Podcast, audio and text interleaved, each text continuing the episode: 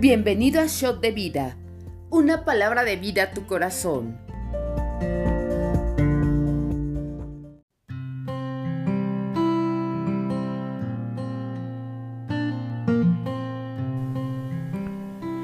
Hola, hola, bienvenidos al devocional. Soy el pastor Omar Conde desde Ciudad Isla Veracruz y el día de hoy estaremos comentando el libro de Joel 1 y 2.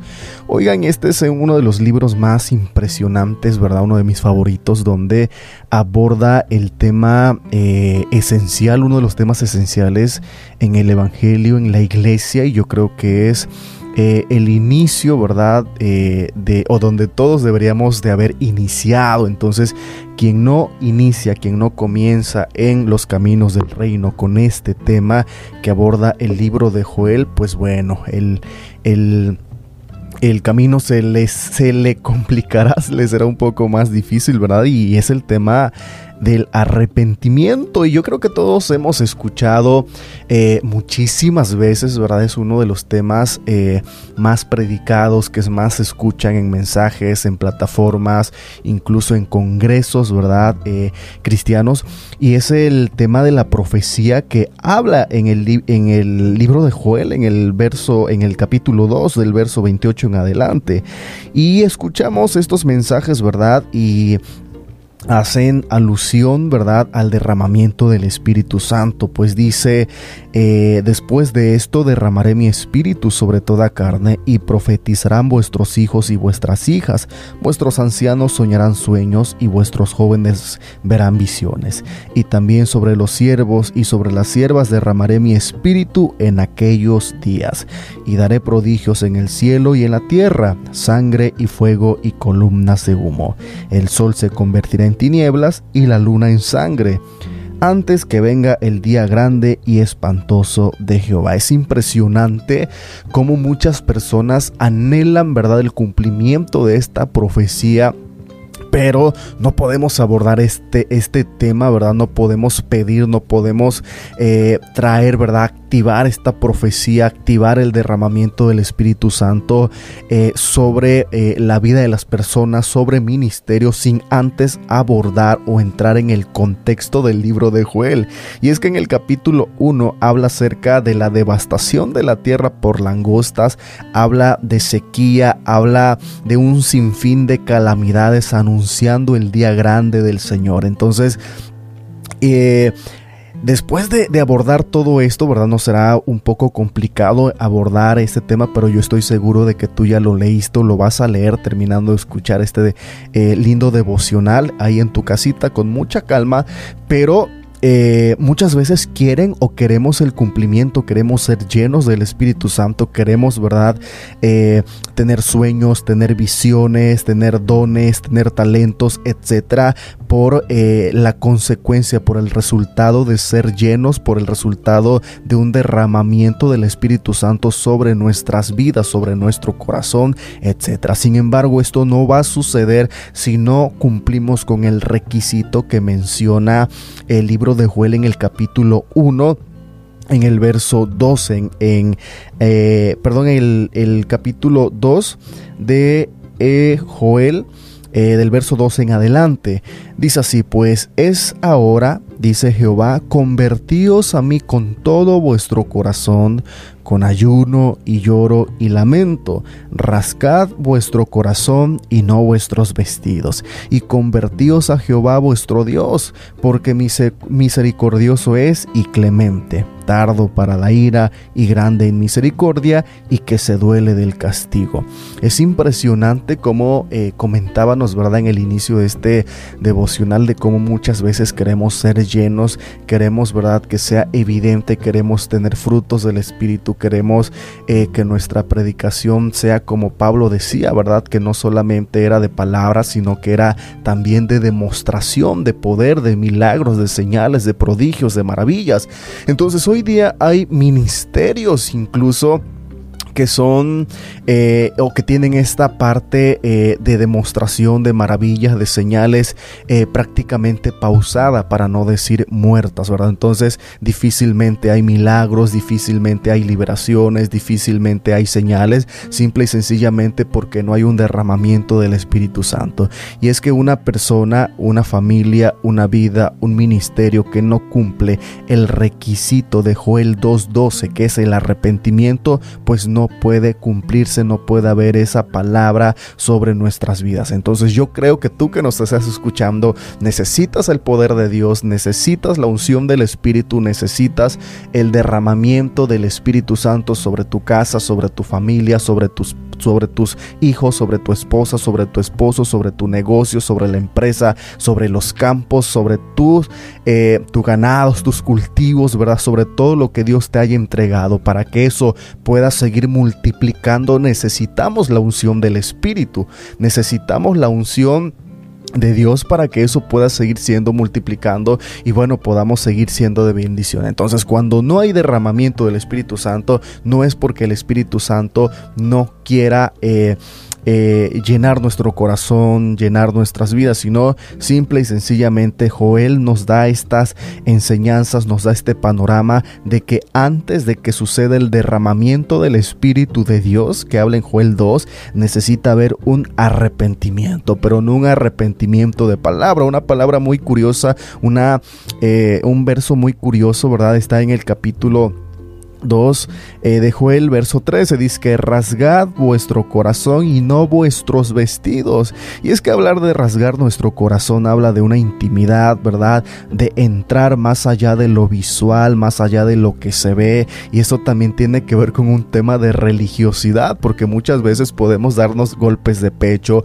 podemos arrodillarnos, podemos e incluso hasta llorar, pero no sale de nuestro corazón. Seguimos teniendo eh, situaciones, una doble vida, pecados ocultos, eh, pecados sin confesar incluso en nuestro corazón. Entonces, eh, para que haya un derramamiento, para que haya llenura del Espíritu Santo, ¿verdad? Necesitamos arrepentirnos con todo nuestro corazón, con todo nuestro corazón, no solamente de una manera externa, ah, sí voy a cambiar, pastor, ah, sí le voy a echar ganas, pastor. Incluso eh, muchas personas piensan que van a ser llenos del Espíritu Santo simplemente por congregarse, simplemente por hacer actos, ¿verdad?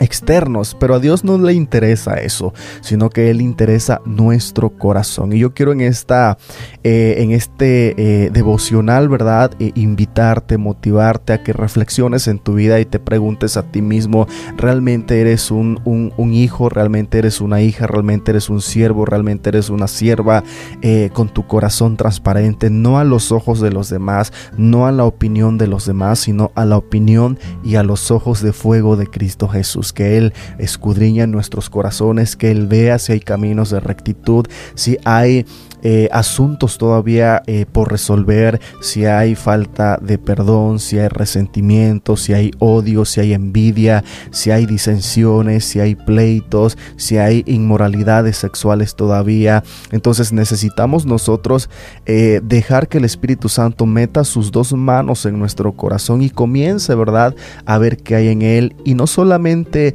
que vea, sino que lo trate, que tenga lo que tenga eh, que, sane lo que tenga que sanar, que restaure lo que tenga que restaurar, eh, que traiga esa sanidad, que traiga esa liberación, que traiga también esa purificación de vuestros corazones, ¿verdad? Como la Biblia nos enseña, si hay algo con lo que tú estás batallando, si hay algo con lo que tú estás luchando, eso no viene de fuera, eso viene de tu corazón, eso está en tu corazón. Entonces, pidámosle al Espíritu Santo que Él nos ayude, ¿verdad? Que Él nos ayude en nuestras debilidades, que Él nos ayude, ¿verdad? Y que se manifieste en nuestras debilidades, etcétera, y que su gloria sea evidente en nuestras vidas. Entonces, la clave de todo esto, ¿verdad? Yo te aseguro en el nombre de Jesús que tu vida será una vida llena de la manifestación del poder de Dios, llena de la manifestación de la gloria de Dios, ¿verdad? Y no solamente para ti, sino para tu casa, para tu familia para tus hijos, para tus vecinos, etcétera, para tu ciudad, para tu nación. ¿Y dónde comenzó todo eso? Pues fue una decisión que tomamos de arrepentirnos con todo, con todo nuestro corazón. El verso dice, eh, por eso, pues ahora, dice Jehová, convertíos a mí con todo vuestro corazón con ayuno y lloro y lamento. Y es que hoy estamos enfrentándonos, ¿verdad? La iglesia, los pastores, a una generación que no llora sus errores, a una generación que les es más fácil culpar a otros, que es más fácil culpar al liderazgo, que es más fácil culpar al pastorado, que es más fácil culpar a la iglesia, que es más fácil culpar a los hermanos o a las hermanas. Y esto es un tema eh, al cual nos estamos enfrentando hoy día. Entonces yo creo que debemos de orar como iglesia por una generación que no caiga tampoco en la comiseración ¿verdad? Ni en la autocondenación, si en la madurez y si en el arrepentimiento de que llore sus pecados, de que, como dice la escritura, ¿verdad? Que llore y que se lamente sus pecados. En el verso 12 dice, conviértanse verdaderamente con todo su corazón. No, no, no, no dice, eh, vengan y tengan la intención de convertirse vengan y procuren convertirse. No dice vengan y échenle ganas ahora. Sí dice conviértanse, conviértanse con todo vuestro corazón, con ayuno y lloro y lamento. Y yo quiero preguntarte en esta ocasión si realmente a ti te pesan, si realmente tú te lamentas por tus pecados, si realmente tú te lamentas por tus errores. Quizá eh, falta, eh, no sé, de muchísimos elementos, ¿verdad? Que te han... Eh, pues hecho insensible y que hay personas, ¿verdad? Incluso en filas, dentro de las filas de la iglesia, que pecan y abusan de la gracia.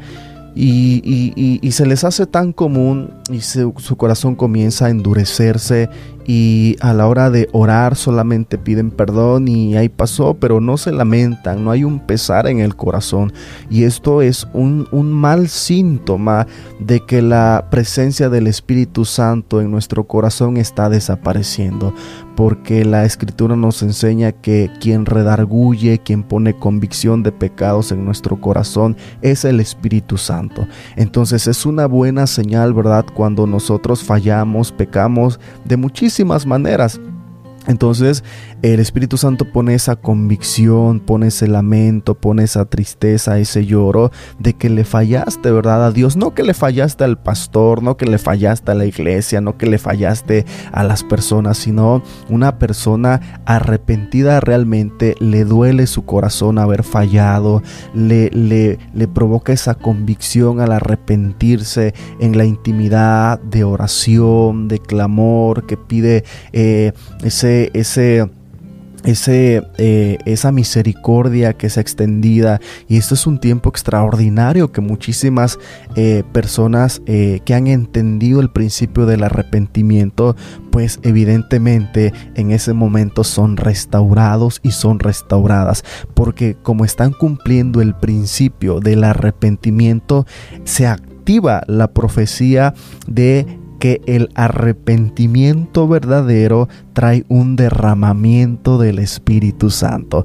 Entonces, eh, no quería mencionar esto, pero las personas que no eh, se arrepienten, para que me entienda, ver, yo creo que estamos en confianza, las personas que se presentan eh, con un corazón lleno de hipocresía, pretendiendo solamente mitigar la culpa, aligerar la culpa para que no sean condenados, para no sentirse mal, no es un arrepentimiento genuino, sino que su intención no es acercarse, sino que su intención no es arrepentirse, sino que es quitar ese peso de que falló y hasta ahí, pero no sucede en un arrepentimiento genuino. Entonces yo quiero invitarte en esta ocasión a que tú digas, es cierto Señora, que le pidas al Espíritu Santo, escudriña mi corazón, ve que hay en mi corazón y, que Él te muestre y que te ponga esa convicción en tu corazón de que eso que Él pone en tu mente, en tu corazón, no es correcto y que te ponga también esa convicción, ¿verdad?, de arrepentirte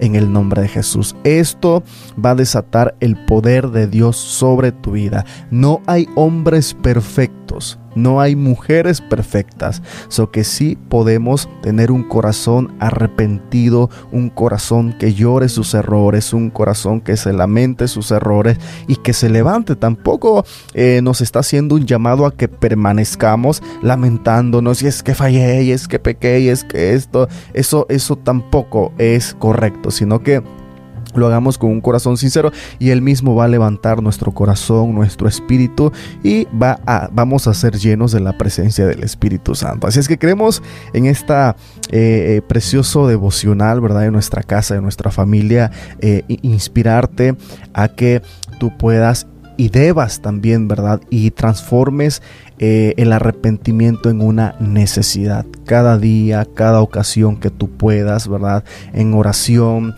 eh, dale gracias, pero también con un corazón arrepentido y dile, Señor, ayúdame a orar, enséñame a orar como tú sabes, porque la Biblia dice que nosotros no sabemos orar, que nosotros no sabemos pedir, así es que te pido que tú intercedas por mí con gemidos indecibles. Así es que, pues esperamos que haya sido de muchísima bendición, ¿verdad? Este tema es uno de mis temas favoritos eh, del arrepentimiento y cuando un corazón se arrepiente inicia una historia extraordinaria porque el Espíritu Santo se derrama sobre nuestras vidas, sobre nuestros corazones. Así es que también ora por una persona en esta ocasión, primeramente por ti, primeramente arrepiéntete tú de lo que pueda estar en desorden en tu vida y después ora por una persona para que el Espíritu Santo traiga convicción sobre tu corazón, que yo estoy seguro en el nombre de Jesús que después de que tú te hayas arrepentido, Él va a llenar tu corazón de la unción del Espíritu, Él va a poner cosas que antes no tenías a causa del arrepentimiento. Y tu oración y tus oraciones van a comenzar a ser diferentes. Y así es que también te pedimos que ores por una persona que el Espíritu Santo pone en tu corazón ahora y esa persona comenzará a sentir esa carga, comenzará a sentir ese lamento de lo que hizo no está bien, de que su manera de vivir no está bien y yo te aseguro que el Espíritu Santo respaldará tu oración porque tú y eres lleno y llena del Espíritu Santo y estarás ya dando frutos y frutos en abundancia. Así es que te bendigo, soy el pastor Omar Conde, un saludo desde Veracruz, México. Estamos conectados en el siguiente eh, devocional, ¿verdad? Que nos toque a nosotros. Y bueno, saludos a todos aquellos que nos siguen y que nos escuchan en diferentes países, ciudades, localidades, iglesias, etc. Bendiciones, hasta la próxima. Les amamos y este principio tan interesante. Hasta la próxima.